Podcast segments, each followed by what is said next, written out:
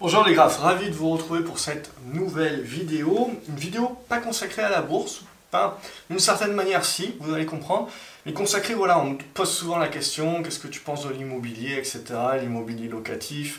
Bref, je vais vous dire ce que je pense, tout simplement. De, plutôt que de répondre à la question comment investir dans l'immobilier, je vais plutôt répondre à cette question de dire, ok, en bourse, ce que l'on cherche, c'est avoir des marges de sécurité, à valoriser les sociétés, et donc à, quand on investit dans une société, à se créer quelque part une certaine marge pour justement éviter de, se prendre un gadin. En immobilier, justement, et sur le même type de marché euh, qu'en bourse, on voit que les gens courent après le papier. Et donc, euh, il faut, on achète de l'immobilier parce qu'il faut acheter de l'immobilier.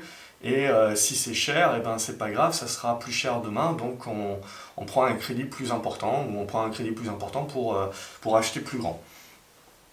Alors, potentiellement c'est bien, potentiellement c'est pas bien. La question, voilà, c'est qu'on on va se le dire justement, moi ce qui me dérange finalement, c'est pas l'investissement dans l'immobilier. L'investissement dans l'immobilier, pour moi, ça fait partie euh, du, du patrimoine et, et de l'immobilier, tout le monde devrait en avoir dans son patrimoine. Mais tout le monde devrait éviter d'avoir que de l'immobilier dans son patrimoine. C'est ça le, réel danger, c'est quand tous vos œufs sont dans le même panier. Et surtout, ce qui me dérange, c'est euh, les promesses euh, du euh, devenir rentier, la liberté financière et les revenus passifs avec de l'immobilier locatif. Si vous avez déjà fait de l'immobilier locatif, vous savez très bien que ce n'est pas des revenus passifs, hein. c'est du temps. et si vous avez plusieurs immeubles, si vous avez plusieurs appartements, c'est potentiellement même une profession. Alors bien sûr, tout est, délégable, mais euh, au détriment de votre rentabilité, bien entendu. Donc on va rentrer un petit peu plus dans le détail. Je ne vous demande pas d'être euh, d'accord, pas d'accord, c'est mon avis. bien entendu, vous pouvez euh, exprimer votre accord ou votre désaccord dans les commentaires, c'est là pour ça, rendre justement cette pensée éventuellement plus exhaustive. Et comme ça, évidemment, tout le monde a, quelque chose à en gagner. Alors, j'ai intitulé euh, cette, vidéo ce qu'on vous dit pas, mais euh, dans l'idée c'est comment investir dans l'immobilier sans argent et devenir rentier. Voilà, c'est pour moi c'est en gros toujours vous, promettre euh, l'Eldorado. Donc la liberté financière va l'immobilier, hein. la promesse de revenus passifs sans rien faire. Donc on en est loin. Mais tout cela n'est pas sans risque et de graves erreurs hein, qui doivent être prises en compte avant d'investir. Pour moi, c'est ça surtout c'est de vous apporter via cette vidéo, pour moi, réellement la façon dont vous devez approcher l'investissement en général, pas que l'investissement immobilier.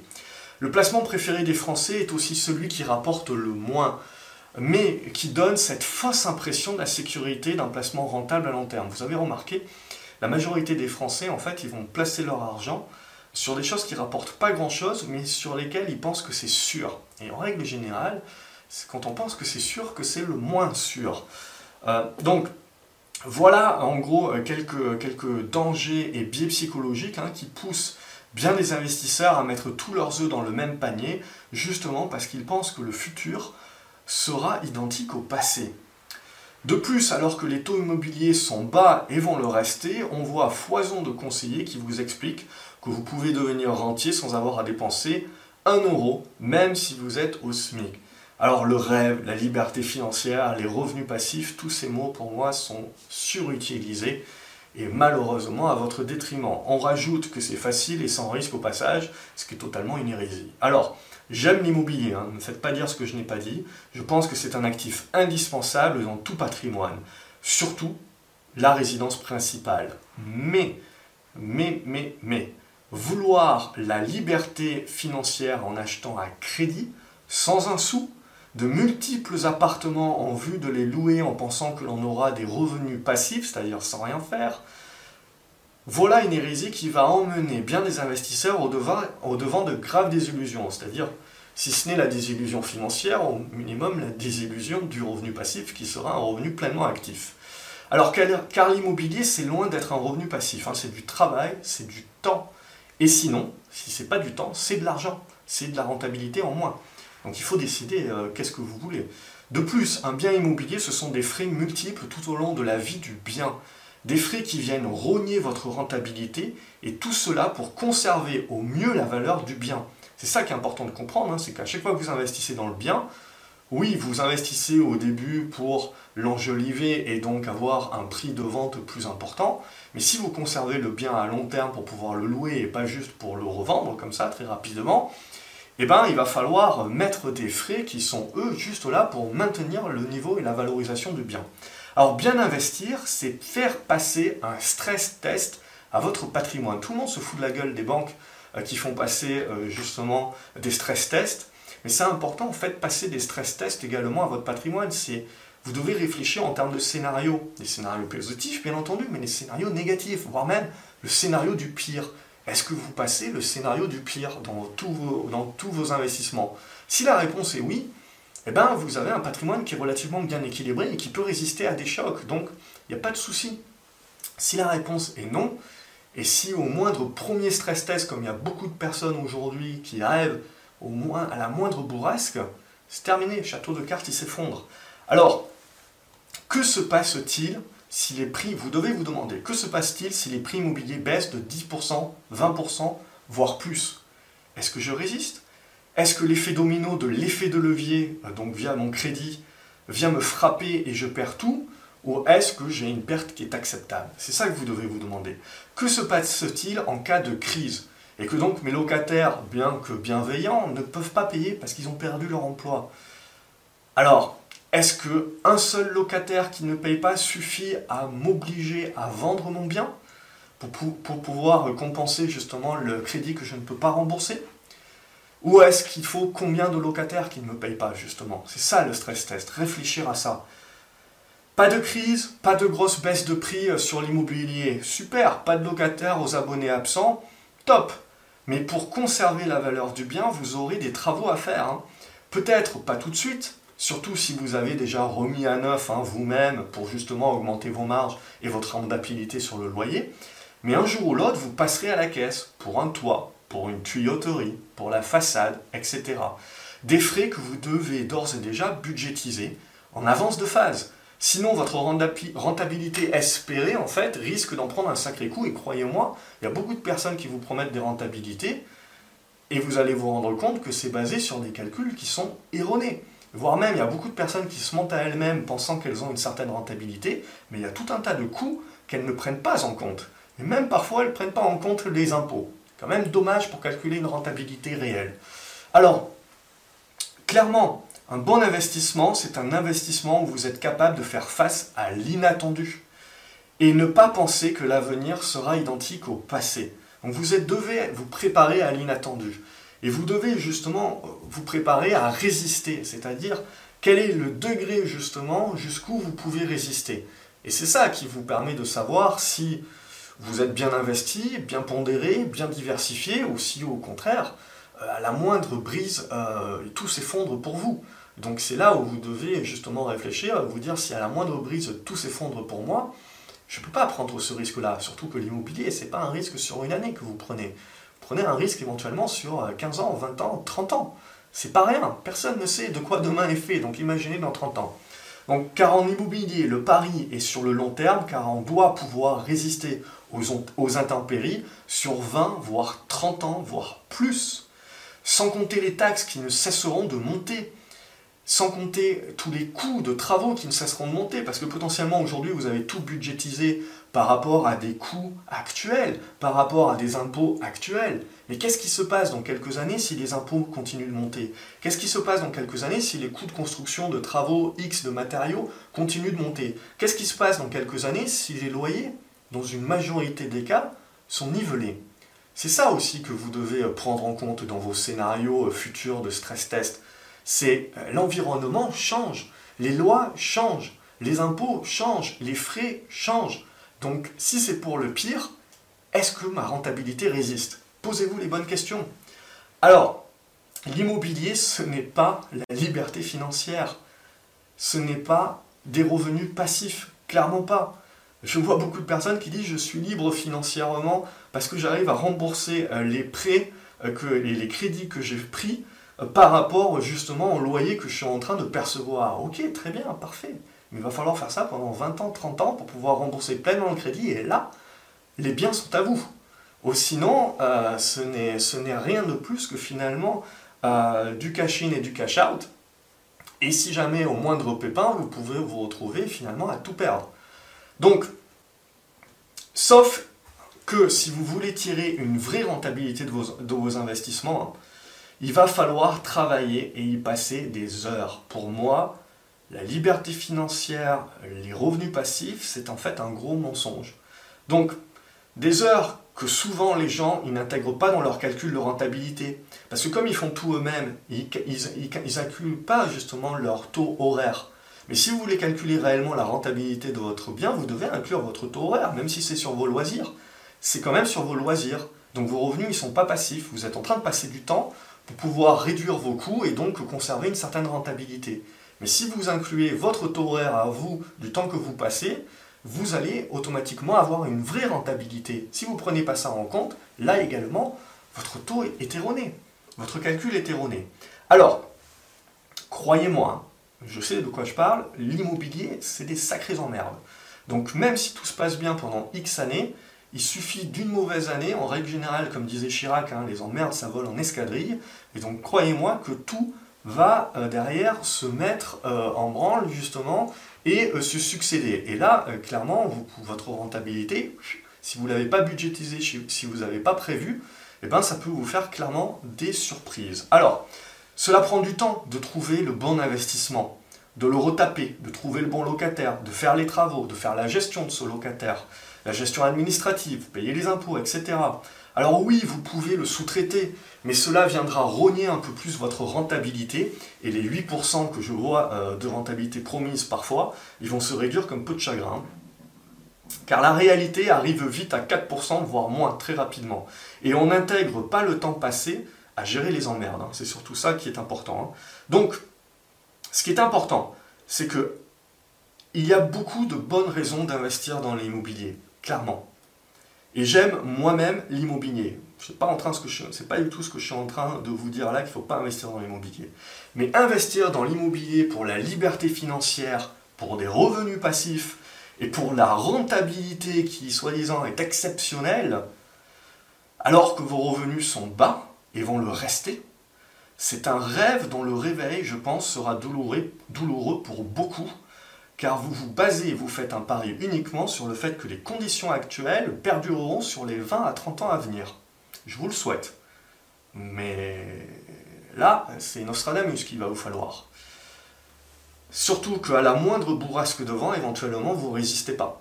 Et donc, même si la bourrasque de vent ne dure que une ou deux années, ben vous êtes déjà hors du marché et derrière, c'est impossible de revenir. Bien entendu, il est possible d'avoir une bonne rentabilité, c'est pas ce que je dis. Hein. Mais les bonnes affaires se font surtout dans votre capacité à négocier un bon prix d'achat. Les meilleures affaires se font à l'achat. Elles ne se font pas pendant la location de votre bien au fur et à mesure, elles se font à l'achat.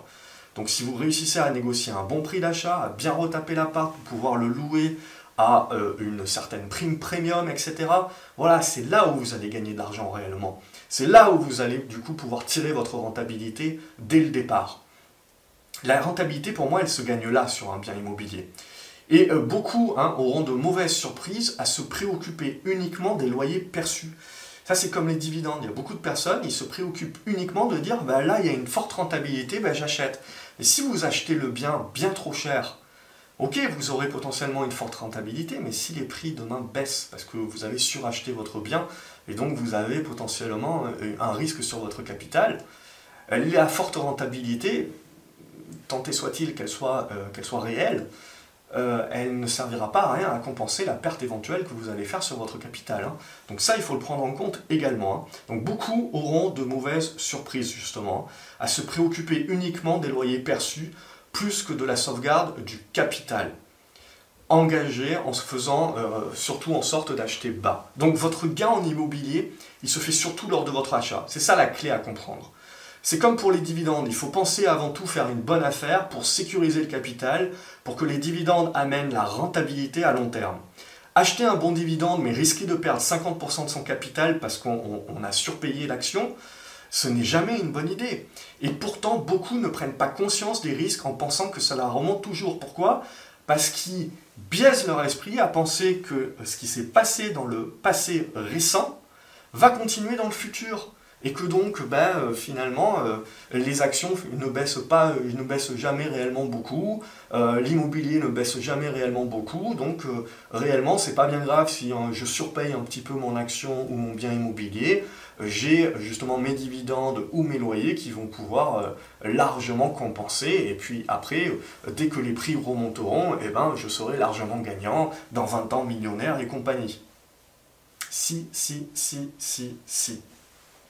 Et si c'est le contraire qui se passe, qu'est-ce que vous faites? Eh bien, vous n'avez pas de plan, donc vous ne savez pas quoi faire, donc ça vous amène jusqu'à la ruine. Alors, à vous de faire votre stress test. C'est vraiment important pour savoir à quoi réellement vous pouvez résister.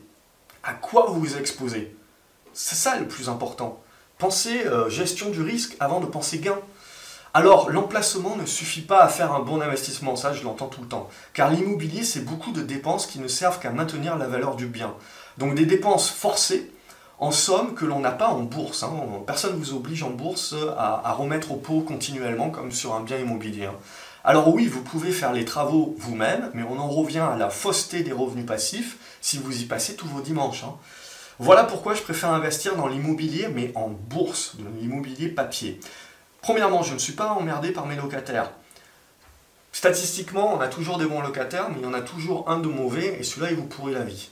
Je n'ai pas à passer mon temps à me demander s'ils prennent bien soin du jardin, du balcon et compagnie, auquel cas cela me coûtera toujours 1 à 2% de rentabilité de tout ratiboiser, de tout nettoyer quand ils vont partir derrière. Surtout la bourse, hein, c'est un peu plus de revenus passifs, est, on est quand même euh, dans le suivi de ces investissements, surtout à long terme, eh ben on va suivre, on va y passer beaucoup moins de temps que euh, à la moindre question de notre locataire. Et enfin, je n'ai pas besoin de faire des dépenses forcées à faire des travaux sous peine de pouvoir louer ou euh, sous peine de ne pas pouvoir louer ou que la valeur de mon bien va baisser si je fais pas ces travaux-là. Je décide quand je veux de rajouter de l'argent et de racheter des actions en bourse ou des trackers. Mais ce n'est pas surtout ce qui est intéressant, c'est que cet argent-là ne va pas maintenir le cours de l'action. Pas du tout. Euh, euh, donc je n'ai pas besoin de rajouter cet argent-là sous peine de voir le cours baisser. Et ça aussi c'est important de comprendre. Alors que dans l'immobilier, ce n'est pas le cas. Alors oui, je ne peux pas profiter de l'effet de levier pour acheter des actions que j'ai avec l'immobilier. Avec l'immobilier, on parle, vous pouvez prendre l'effet de levier, prendre de crédit, un taux pas cher, et donc vous pouvez créer cet effet de levier-là, que vous ne pouvez pas avoir en bourse. Quoique, c'est possible hein, encore avec certaines SCPI. Donc, euh, je m'évite surtout, pour moi ce qui est important, c'est que je m'évite un surendettement qui viendra agoniser mes fins de mois et me poussera à devoir faire et à me serrer la ceinture et à faire tout le temps attention pour les 15 ans ou 20 ans à venir, surtout si mes revenus ne progressent pas ça veut dire que je dois sans cesse rembourser un crédit. Si j'ai un petit peu, euh, un petit peu de cash flow positif, bon, ça me permet de mettre du beurre dans les épinards. Mais clairement, en termes de liberté financière et en termes de revenus passifs et donc euh, de pouvoir avoir du temps pour moi, euh, on n'en est pas là pendant pas mal d'années. Et donc potentiellement aussi, je ne suis pas dans, dans, une capacité à pouvoir me faire réellement plaisir à la fin du mois. Donc euh, c'est un sacrifice également à prendre en compte. Hein. donc on est loin aussi du rêve là aussi. Hein. Donc je, je, préfère à titre personnel me conserver une capacité d'épargne qui me permet de profiter de la vie tout en continuant d'investir selon mes moyens plutôt que de sacrifier mon moi du présent pour un hypothétique moi du futur plus riche. Mais à quel prix Pensez en termes de temps? Mes parents, ils m'ont longtemps dit d'arrêter de jeter l'argent par la fenêtre hein, et d'acheter plutôt que de louer. Moi, je suis resté locataire très très longtemps. Parce que aussi, j'avais cette capacité, j'avais cette volonté de pouvoir changer euh, d'endroit euh, très rapidement. Et donc de ne pas être attaché à, via un crédit, justement, à un endroit. Je veux dire, vous avez un paquet, euh, vous avez un paquet de personnes euh, qui vont vous parler, euh, qui vont vous parler de la rat race et compagnie, qu'il ne faut pas être accroché au boulot, mais quand vous prenez un crédit, vous vous raccrochez à un bien immobilier. Alors tant que les prix montent, il n'y a pas de problème parce que vous pouvez le revendre et en racheter un autre ailleurs, donc il n'y a pas de problème. Mais le jour où les prix baissent ne serait-ce qu'un petit peu, qu'est-ce qui se passe? Vous êtes bloqué à votre crédit parce que vous n'êtes pas capable de revendre parce que vous n'arriverez jamais à rembourser le crédit. Donc du coup, bah, vous restez à votre emplacement. Et du coup, vous avez, un nouveau boulet au pied qui est votre crédit et qui est le fait que vous ne pouvez pas changer de domiciliation aussi facilement que, vous le pouvez tant que les, prix montent. Donc là, évidemment, bien sûr, on va me dire, ouais, mais les prix continuent à monter. Ben oui, en effet. Actuellement, les prix continuent à monter, donc c'est pas un problème. Mais vous devez penser stress test. Demain, si les prix ne montent plus, demain, si les prix baissent, est-ce que vous êtes bloqué dans cet appartement, dans cette maison, à ne plus pouvoir revendre pour rembourser le crédit et, aller voir ailleurs? Posez-vous, posez-vous ces questions-là. Ce sont des questions qui sont importantes. Ne blisez pas votre esprit en pensant que ce qui se passe actuellement va durer éternellement. Parce qu'au contraire, si justement ça ne dure pas éternellement, est-ce que ça vous met, est-ce que ça vous met dedans ou pas? C'est ça qui est important de, comprendre. Hein. Car comme tout investisseur, hein, mes parents ils sont biaisés aussi par un biais psychologique, cognitif, qui est celui de penser hein, que le futur sera identique au passé récent. Et après, bien évidemment, ils sont bercés par 20 euh, ans de hausse de, l'immobilier, de taux euh, qui n'ont pas cessé de chuter. Donc forcément, ils pensent que, euh, comme la plupart des gens, que ça continuera comme ça. Il faut bien se dire hein, que dans l'histoire, l'histoire du monde et l'histoire récente économique, hein, c'est uniquement depuis bah, la fin des années 80 euh, que l'on est en fait dans ce cycle en effet de baisse continue des taux d'intérêt. Et donc à cheval d'une hausse continue en fait des, euh, des, biens immobiliers et puis des biens boursiers également, des actifs boursiers également. Ok, ça a duré depuis plusieurs décennies, mais combien de temps ça peut encore durer? Est-ce que cela va durer? Est-ce qu'on va revenir à ce qu'on a connu avant les années 70-80 Voilà, ce sont, ce sont ces questions-là qui sont, qui sont importantes et aujourd'hui c'est impossible d'y répondre. On ne peut pas dire oui ou non. Aujourd'hui c'est très compliqué et donc c'est un risque. Quand c'est très compliqué et qu'on ne peut pas déterminer en effet une visibilité suffisante, surtout dans le cadre d'un investissement immobilier euh, à long terme, eh ben, c'est un risque qu'il faut décider de prendre ou pas. Et c'est un risque donc qu'il faut considérer et qu'il faut calculer. Alors, évidemment, on a beaucoup de personnes qui vont vous dire euh, qu'il y a les taux bas, que les taux vont se maintenir bas en effet avec, euh, avec la banque centrale et le fait qu'on ne peut plus les remonter maintenant parce qu'on est un petit peu à l'agonie. Ok, très bien, mais la problématique c'est qu'avec ces taux bas, en fait, plutôt que d'investir dans des surfaces acceptables, eh ben, les gens, comme il y a les taux bas, en fait, ils se retrouvent avec euh, comme s'ils avaient euh, beaucoup plus d'argent. Et donc, plutôt que de se garder une marge, de se garder une réserve, eh ben, ils vont utiliser tout le crédit jusqu'au bout pour acheter plus grand et pour acheter beaucoup plus grand que ce qu'ils peuvent réellement euh, s'offrir. Et donc acheter au-dessus de leurs moyens tout simplement. Ou acheter un appart ou deux apparts supplémentaires, etc. Bref, et construire en fait un château de cartes. Et se fragiliser. C'est exactement la même chose que vous avez en bourse. En bourse, vous avez la capacité d'emprunter de l'argent pour investir en bourse en fonction du capital que vous avez. Et en règle générale, ben, les investisseurs, justement, quand ils sont euphoriques, quand ils pensent que demain ne peut être que la même chose qu'hier, eh ben, ils vont aller jusqu'au bout de ce qu'ils peuvent emprunter. Et donc, ils vont maximiser leur effet de levier. La problématique, c'est que si ça ne se passe pas comme ils ont prévu, eh ben, ils vont maximiser aussi leurs pertes. Donc ça, c'est quelque chose qu'il faut prendre en considération aussi. Et le fait de maximiser euh, son, justement son, crédit, n'est pas forcément la, la meilleure idée. Donc, le seul atout de l'immobilier est d'acheter à crédit. C'est le fait, c'est le fait que l'on se force à épargner. Vous avez une majorité des gens qui vous disent le crédit c'est génial. Mais le crédit c'est génial pourquoi? Parce que ça vous force à épargner, à mettre de côté pour pouvoir payer, justement votre crédit. Donc tous les mois, que ce soit 100, 500, 1000 euros, selon ce que vous avez acheté et vos possibilités, eh ben, vous êtes en train d'épargner sans vous en rendre compte, vous forcez votre épargne. Croyez-moi que tous les gens qui pensent aujourd'hui que l'immobilier c'est l'Eldorado parce qu'il y a tout un tas de preuves qui démontrent que les gens se sont enrichis grâce à l'immobilier, si vous prenez, si vous faites les calculs et que justement vous prenez 100, 500, 1000 euros le, crédit que vous avez payé chaque mois et que vous l'aviez épargné, que vous l'aviez investi en bourse ou que vous l'aviez épargné même sur des taux qui ne sont pas nécessairement super élevés, hein, de 3-4%, ce qui était moins possible maintenant, mais qui était très possible il y a encore une dizaine d'années, hein, même supérieur à ça, eh ben, combien vous auriez aujourd'hui? Sans prendre le moins de risques c'est juste, ce qu'il faut se considérer, c'est que la richesse qui est créée avec l'immobilier, en fait, c'est le fait que les gens ne se rendent pas compte que tous les mois, en payant leur crédit, en fait, c'est comme s'ils mettaient de côté 900 000 euros. Et si vous vous forcez tous les mois, vous, à mettre de côté 900 000 euros, qu'est-ce qui se passe? Ben, En règle générale, vous n'y arrivez pas. Il y aura toujours un mois où il faudra acheter l'iPhone, où il faudra acheter le, nouveau cartable, le nouveau stylo aux enfants. Il y aura toujours un mois euh, où voilà, il y aura d'autres choses que vous n'avez pas prévues. Mais payer le, le crédit, que vous l'ayez prévu ou pas, ben, vous vous forcez à le payer. Et en fait, l'enrichissement, c'est finalement pas l'immobilier ou c'est pas la bourse, c'est le fait de se forcer à épargner, de se forcer à se retirer une partie euh, de son, de son salaire tous les mois, peu importe ce qui se passe, et de ne jamais le ponctionner et de l'investir. Vous avez un chauffeur-livreur UPS qui est devenu multimillionnaire, de cette manière-là. C'est-à-dire que chaque mois, il prélevait, euh, c'était 30 ou 40% de son salaire, et il l'épargnait, et il le mettait en bourse, en l'occurrence.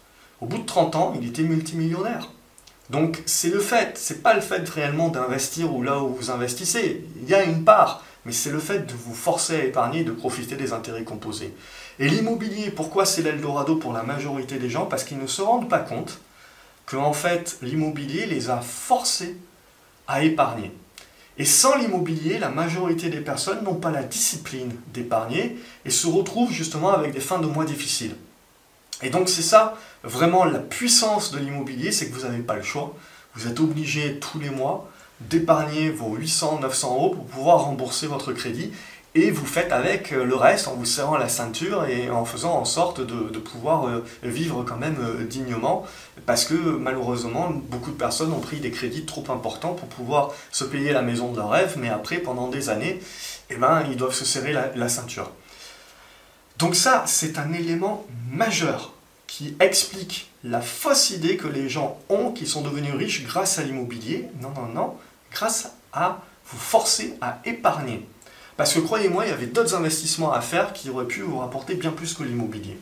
Alors, c'est ancré, hein, bien sûr, dans la tête des gens, mais euh, on est voilà, dans des phénomènes qui, sont... Voilà, il faut comprendre ces phénomènes-là pour comprendre la psychologie et comprendre la façon dont les gens voient les choses. C'est tout à fait normal de voir les choses comme ça. Mais la leçon à retenir hein, est que immobilier ou bourse, peu importe, l'important, c'est de mettre de côté une partie de votre salaire chaque mois. La différence, c'est qu'en immobilier, les gens ne s'en rendent pas compte puisqu'ils remboursent un crédit. S'ils doivent se forcer à investir, c'est plus compliqué mentalement de suivre le process et de ne pas céder pour un resto, un iPhone, comme je vous l'ai dit. Je passe. Alors la majorité des gens pensent que la bourse est risquée et que l'immobilier est un placement sûr, voire refuge. Bien évidemment, c'est un mythe, c'est une fausse idée. L'immobilier, c'est un actif comme le marché et son prix fluctue en fonction de l'offre et la demande. Et maintenant, ce que je vais vous dire, c'est très important. La raison, elle est simple. Il n'existe pas un prix en temps réel de votre bien immobilier comme les actions fluctuent. Sinon, croyez-moi, les biais psychologiques, les peurs fonctionneraient à plein aussi en immobilier sur le simple fait de voir sa maison perdre quelques euros au fur et à mesure du temps parce qu'elle se dégrade tout simplement naturellement, alors qu'un investissement ne se dégrade pas lui. Vous ne perdez pas de l'argent avec un effet temps. Et croyez-moi que là, les gens auraient beaucoup moins la capacité d'être long terme sur l'immobilier. Parce que ce qui fait la différence, justement, eh ben, c'est de regarder le prix tous les jours. Quand vous regardez le prix tous les jours de vos actifs en bourse, eh ben, vous avez tendance à vendre trop tôt, parce que vous avez peur de reperdre vos gains, vous avez peur de perdre de l'argent. En immobilier, ça serait exactement la même chose. Ce qui empêche les gens, ce qui permet aux gens de, s'obliger finalement à être long terme, c'est de rembourser un crédit, et euh, derrière, c'est que les prix ne sont pas en temps réel, et donc on croit que le prix évolue favorablement d'une manière long terme. Si vous regardiez vos actions qu'une fois l'année, c'est ce que certainement vous devriez penser également. Et que finalement, les trous que vous avez sur quelques années, bon, bah, l'année d'après ou deux ans après, c'est déjà plus là. Sauf qu'on a des crises un petit peu plus majeures. Mais voilà aussi ce qui, ce qui démontre aussi que les gens sont biaisés sur l'immobilier, c'est parce que vous n'avez pas les prix en temps réel. Si vous aviez les prix en temps réel, croyez-moi, ça serait la foi. Hein. Donc, euh, et donc on aurait énormément de biais psychologiques. Hein. Alors, c'est surtout là que les gens comprendraient que l'immobilier est risqué. Et en fait, les gens pensent que l'immobilier n'est pas risqué parce qu'ils n'ont pas ces, cours en temps réel et donc ils ne voient pas la volatilité des cours. Et donc ils pensent en effet que c'est un prix qui est plutôt stable et donc une hausse des prix qui est plutôt linéaire. Et donc ça, bien évidemment, ben, ça rassure parce qu'un jour, on n'est pas en train de se dire ah, je suis en train de perdre 10% et le lendemain de se dire oh là là, c'est bon, je viens de faire 20%. Donc c'est beaucoup plus lissé dans le temps. Alors il en résulte que l'immobilier est vu comme sans risque et comme ayant monté bien plus qu'en réalité euh, à cause justement de ces mauvais calculs qui sont faits. Hein. et euh, comme il n'existe pas de prix en temps réel, la volatilité des prix est lissée dans le temps et donc ne choque pas les investisseurs, contrairement aux actions bien évidemment, où votre compte tous les jours vous rappelle en permanence vos moins-values ou ce que vous auriez pu gagner et que vous n'avez pas vendu, donc vous n'avez pas gagné. Mais si vous aviez un compte avec la valeur de votre bien, il y aurait un effet temps qu'il n'y a pas en bourse et vous verriez votre investissement perdre de la valeur. Et peut-être alors que les investisseurs comprendraient enfin tout ce qui rogne leur rentabilité en bourse, tout ce qui rogne leur capital et comprendraient enfin que le capital est plus important que la rentabilité. Mais voilà, on n'en est pas encore là. Alors voilà pourquoi, pour moi, la résidence principale est incontournable, mais l'investissement locatif doit venir après la bourse, en guise de diversification. Au lieu de l'immobilier euh, locatif en direct, je privilégie l'investissement dans des fonds immobiliers qui rapportent 4 à 6% euh, par an sans que, je sans que doive perdre mon temps à gérer des locataires, rafraîchir la peinture, euh, me soucier de sa valorisation si je dois le revendre, etc. et négocier. Alors, j'achète des SCPI également, surtout des actions SIIC, hein, S2IC, ou RATE en anglais, c'est les actions américaines, donc ce sont euh, tout simplement des foncières cotées, qui me reversent sous forme de dividendes entre 50% et 80% de leurs profits. Et ça, c'est du revenu passif, dans le sens où je conserve à long terme et peux même me forcer à réinvestir tous les mois au trimestre pour réinvestir les dividendes ou pour rajouter tout simplement au pot et donc utiliser la force des intérêts composés pour moi. Et là, on est beaucoup plus sur des revenus passifs. Donc, de plus, je peux diversifier. Je ne mets pas tous mes œufs dans le même panier, dans un seul bien, dans une seule ville, dans un seul quartier. Je peux euh, acheter euh, loin de chez moi, je peux investir dans des sociétés, dans des foncières qui ont des biens en France, en Luxembourg, en Europe dans le sens général, aux États-Unis, dans le reste du monde. Je suis automatiquement diversifié dans plusieurs pays en achetant une grosse foncière ou en achetant un tracker de foncière. Euh, donc, j'obtiens des rendements en général qui sont au-delà de 6% sans devoir m'obliger à changer la tuyauterie un dimanche ou devoir déléguer la gestion et prendre encore et perdre encore de la rentabilité tout en devant gérer un minimum euh, toujours les locataires, etc. Toujours du temps euh, pour aller voir les locataires. Alors, la pierre, rien que la pierre. Voilà un investissement qui semble sûr actuellement sur la base des décennies passées. Et nul doute que beaucoup ne comprendront pas euh, mon article et la façon dont je veux vous faire réfléchir. Car ce n'est pas à marée haute que l'on reconnaît les risques, mais bien à marée basse. Mais il est déjà trop tard pour beaucoup alors. Alors je ne souhaite la marée basse à personne, hein, mais mon but est de tordre l'idée reçue que l'immobilier est un placement sûr, et surtout que l'on peut devenir rentier facilement et obtenir une rentabilité fantastique sans rien faire, dixit les revenus passifs et la liberté financière. En bourse, on aime dire que la valeur d'une entreprise, c'est sa valeur liquidative. C'est-à-dire on rembourse les dettes, on vend les actifs, et s'il reste quelque chose, c'est la valeur de la société mise en liquidation. C'est-à-dire si demain la société dit moi je plie boutique, le business allait bien, mais je décide de fermer les portes et de faire autre chose et de vraiment prendre ma liberté financière, eh ben, je rembourse mes dettes et derrière je vends tous mes actifs et qu'est-ce qui me reste derrière? Ben, Ça c'est la valeur qui revient à mes actionnaires. Donc en immobilier, vous devez penser, réfléchir exactement de la même manière. La valeur d'un bien immobilier, sa valeur intrinsèque, c'est le prix du terrain plus le prix de construction du bien que vous avez sur ce terrain, le prix actuel. Donc en gros, si le prix du terrain augmente, si le prix de la construction augmente, le prix intrinsèque de votre bien augmente également. Donc la différence entre ce prix de la valeur intrinsèque d'un bien et le prix que vous voyez aujourd'hui euh, dans les journaux, c'est le fruit de la loi de l'offre et de la demande qui n'est, elle, basée que sur la croyance des gens hein, qu'un bien vaut tant pour X raisons. La localisation, tout ce que vous voulez, les services, tout ce que vous voulez. Donc la différence de prix n'est comme en bourse dû qu'à la somme des espoirs et des craintes des investisseurs que cela vaudra plus ou pas demain. C'est donc une affaire de confiance. Vous dégommez cette confiance, donc vous dégommez la loi de l'offre et de la demande, et au contraire, donc vous, vous dégommez la demande, eh bien les prix reviendront se rapprocher des prix du terrain et du prix de, la construction actuelle. En plus, vous devez réduire l'amortissement hein, de, de celle-ci en fonction du temps, puisqu'elle vieillit et donc perd de sa valeur constructive. Bon, ça, c'est si vous voulez vraiment aller plus loin. Donc, si vous comprenez ceci, vous comprenez que la valeur de votre bien immobilier n'est pas certaine dans le temps tout du moins la partie au-delà de la valeur constructible du bien et de son terrain. Donc ça, c'est important de le comprendre. Hein. Et donc, vous comprenez que l'immobilier n'est pas un placement refuge. Loin de là. Si vous achetez au prix que la, maison ou l'appartement coûte à la construction plus le terrain, oui, vous êtes sur ce qu'on appelle une marge de sécurité. Vous payez finalement votre actif le prix de son actif réel. Euh, et donc là, et bien évidemment, vous êtes, plutôt, vous êtes plutôt cool. Si tout ce que vous payez au-dessus, c'est potentiellement du risque. Potentiellement, s'il n'y a plus la demande, si la loi de l'offre et la demande fait baisser euh, derrière les prix, fait baisser du coup la spéculation et les raisons euh, pour lesquelles on matérialisait un prix plus élevé, eh ben, ce gap justement entre le prix réel de votre bien et le prix qui est le prix qui est le prix de marché, eh ben, il va se réduire.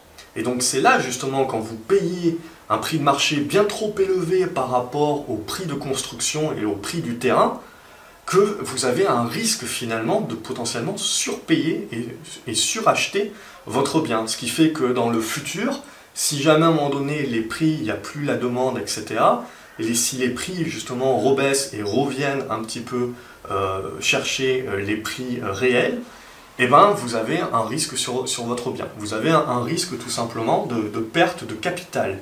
Donc c'est là qu'il faut bien prendre en compte justement le risque de perte de capital. Hein. Vous avez potentiellement toujours vos loyers, etc. Mais vous avez un risque de perte de capital qui est la valeur du bien. Alors tout dépend après votre horizon de placement, votre crédit, savoir, pareil comme je vous l'ai dit, faire vos stress tests pour savoir à quoi vous pouvez résister exactement. Donc du coup, plus vous achetez à un prix proche de la valeur intrinsèque euh, du bien, et moins vous avez de risque de perte sur votre capital. Donc c'est ce que vous devez rechercher à faire.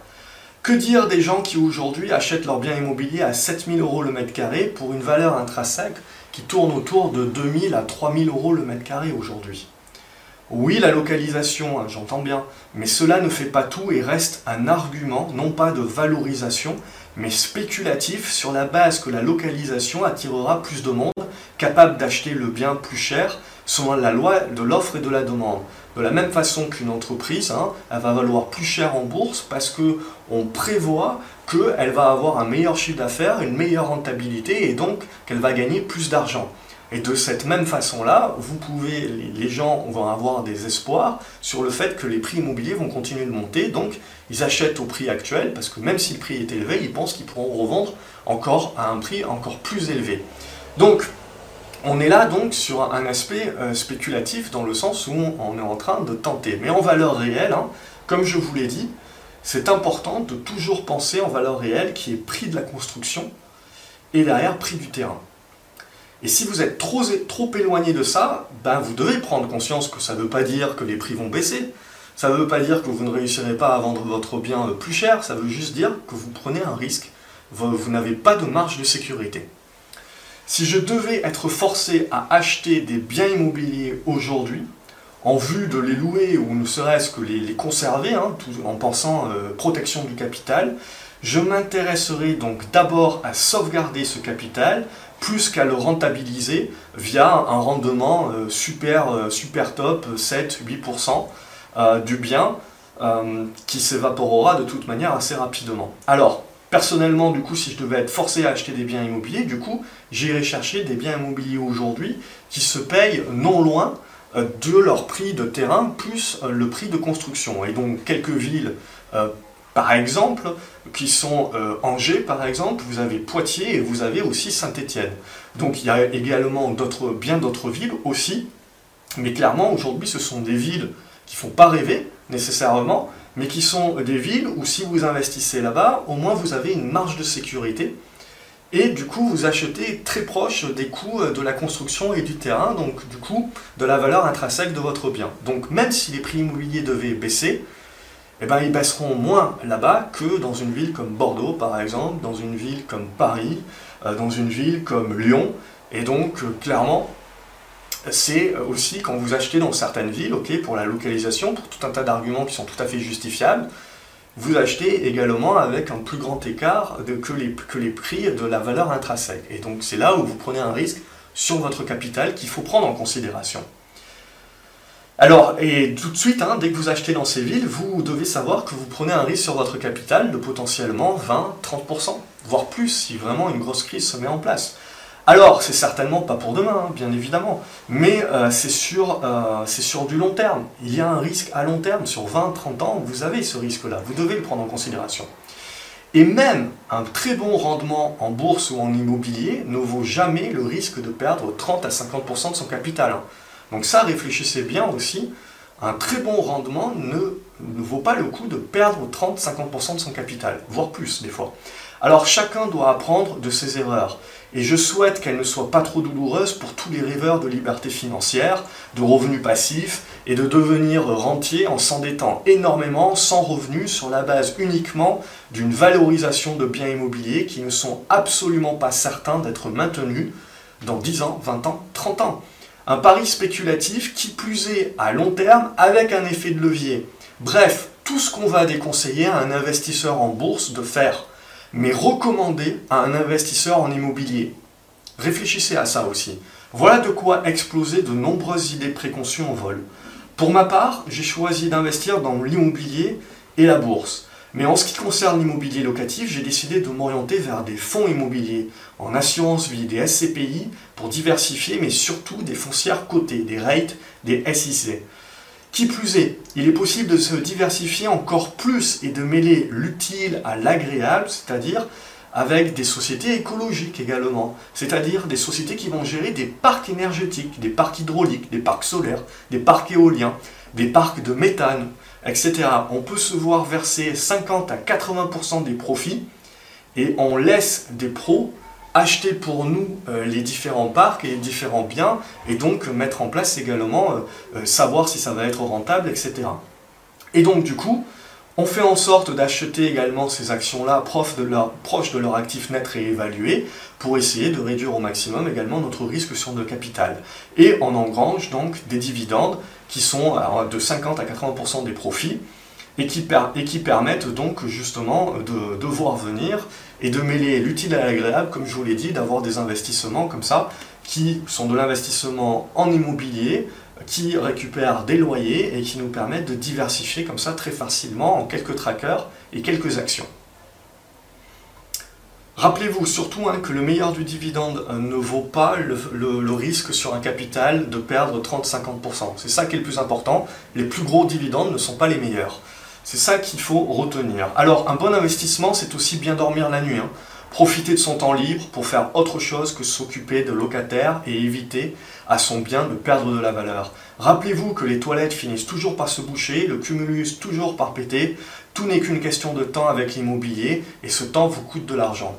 Avec la bourse aussi, sauf que ça ne vous coûte pas de l'argent avec le temps, mais là, vous êtes dans la création de valeur. Vous n'êtes pas obligé de rajouter au pot tous les 5 ans sous peine de voir le bien se déprécier.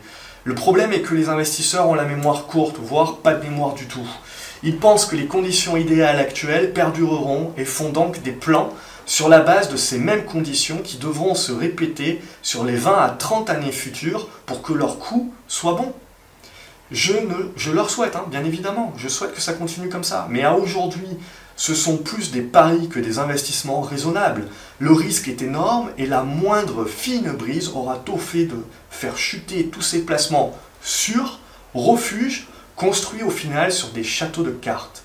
Seuls les investisseurs qui pensent d'abord sauvegarde du capital et gestion du risque s'en tireront et pourront alors racheter à une bonne valeur, hein. comme je vous l'ai dit, c'est à l'achat que euh, la rentabilité essentiellement se fait et qu'on réduit la prise de risque et qu'on augmente donc sa marge de sécurité.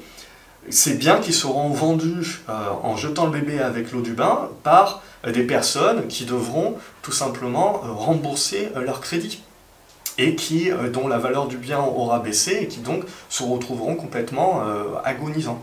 Donc tout ça, évidemment, c'est l'effet domino qui parfois ne proviendra euh, pas d'un seul, euh, qui parfois, malheureusement, peut provenir d'un seul mauvais locataire. Donc j'en reviens au stress test que vous devez faire.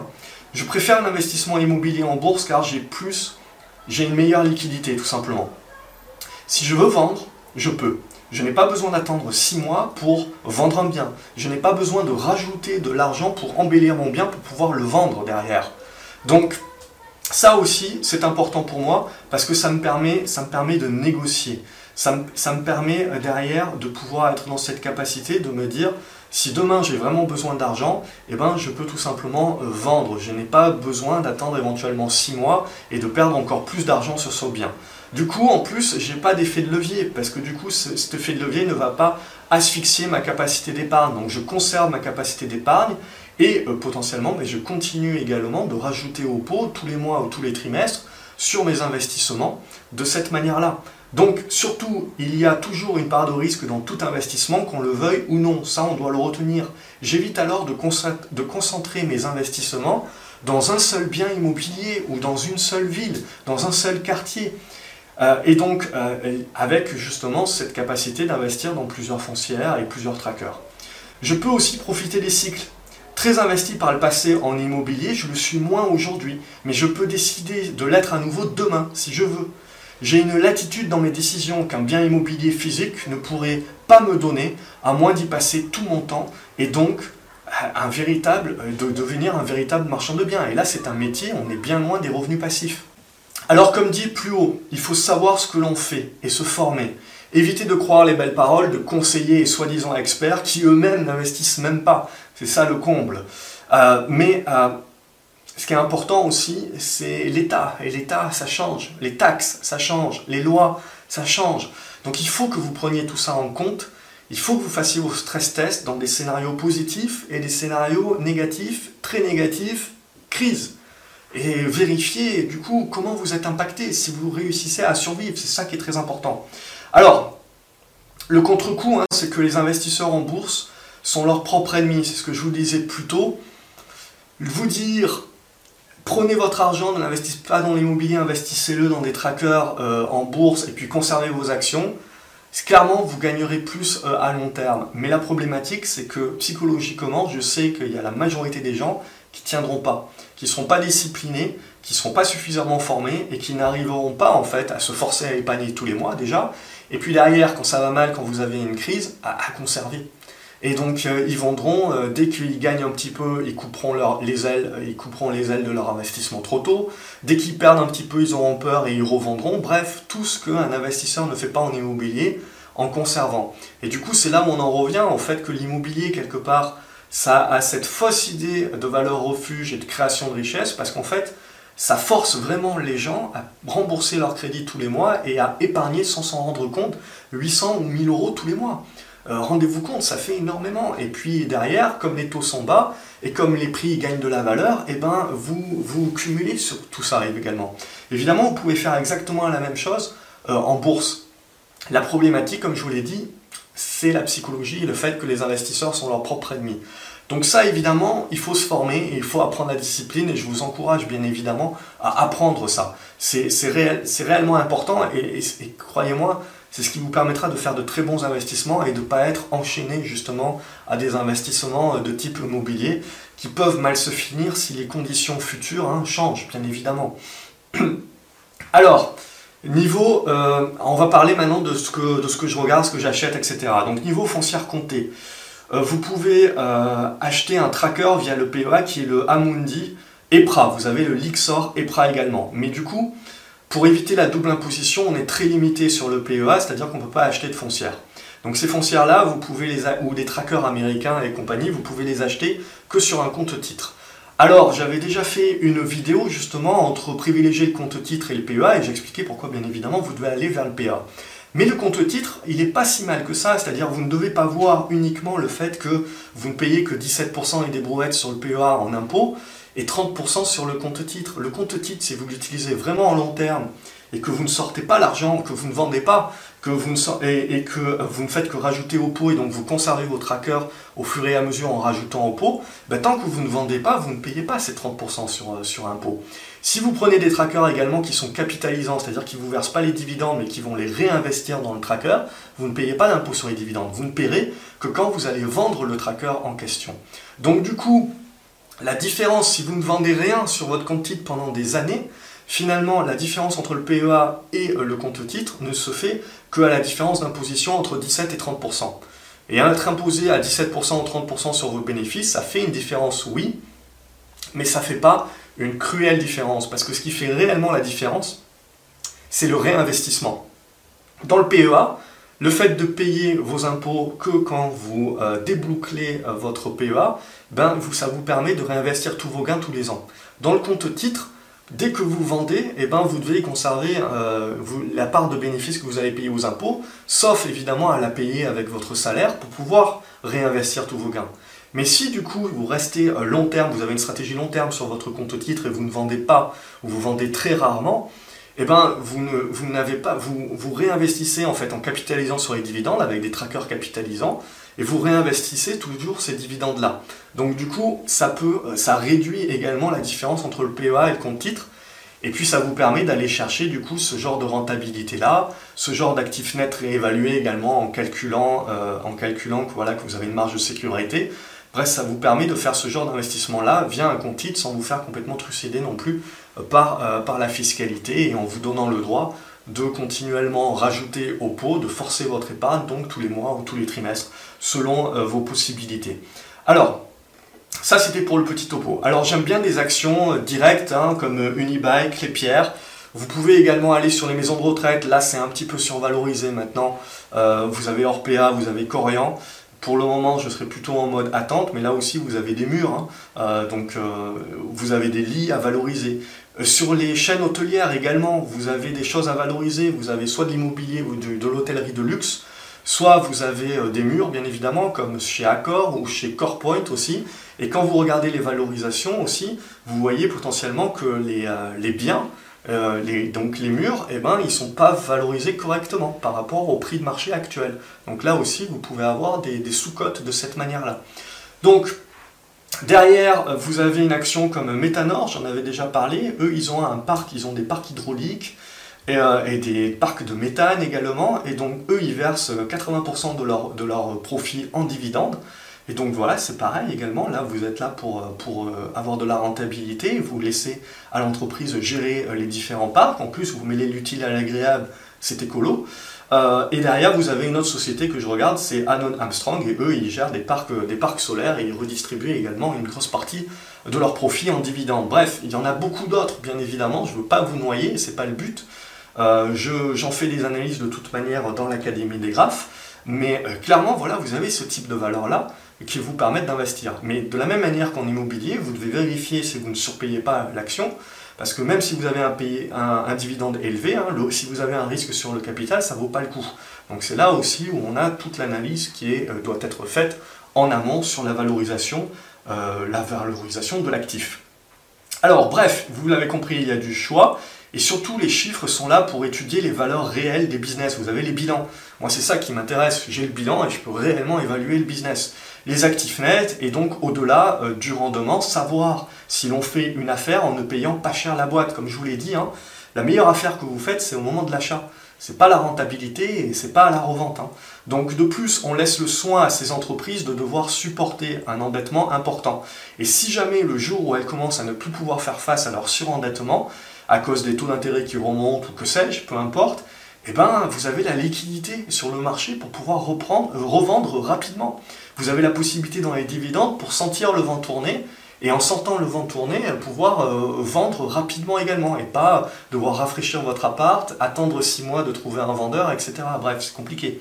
Alors tout cela, c'est une partie des choses évidemment que je vous apprends dans, dans l'Académie des graphes et dans la formation à venir plan épargne intelligent. L'avantage, c'est que même si vous ne savez pas ce que vous faites vraiment, vous pouvez profiter d'entreprises qui, elles, savent et vous reversent un bon dividende. Tout ce que vous avez à faire, c'est suivre de temps en temps que votre capital ne soit pas en péril. puis vous forcez à épargner et à réinvestir votre épargne pour profiter des intérêts composés tous les mois ou tous les trimestres. Il y a de nombreuses histoires d'investisseurs dans l'immobilier qui ont fait fortune. Peu en bourse. Pour autant, la hausse de la bourse est supérieure à celle de l'immobilier sur long terme. La raison, nous l'avons évoqué plus haut, sur le fait que les gens, en se forçant à épargner dans l'immobilier, en fait, ne ressentent pas euh, la peur de perdre de l'argent et, ne, ne, voient pas en fait la richesse qu'ils créent eux-mêmes en se forçant à épargner. Mais en bourse, vous pouvez faire exactement la même chose, et je vous l'ai dit avec le chauffeur-livreur euh, du PS notamment, qui est devenu multimillionnaire en mettant euh, un tiers, 40% de son salaire, comme ça, chaque mois, dans la bourse. Tous les mois, dans la bourse, etc. Et au bout de 30 ans, multimillionnaire. Donc, alors, la question, hein, c'est est-ce que vous aurez la, discipline de faire pareil? C'est ça, hein, de se forcer à épargner finalement. C'est ça le, nerf de la guerre pour, pour euh, être, devenir un bon investisseur, tout simplement, au-delà de la rentabilité que vous pouvez obtenir suivant où vous investissez. Alors pensez-y, hein.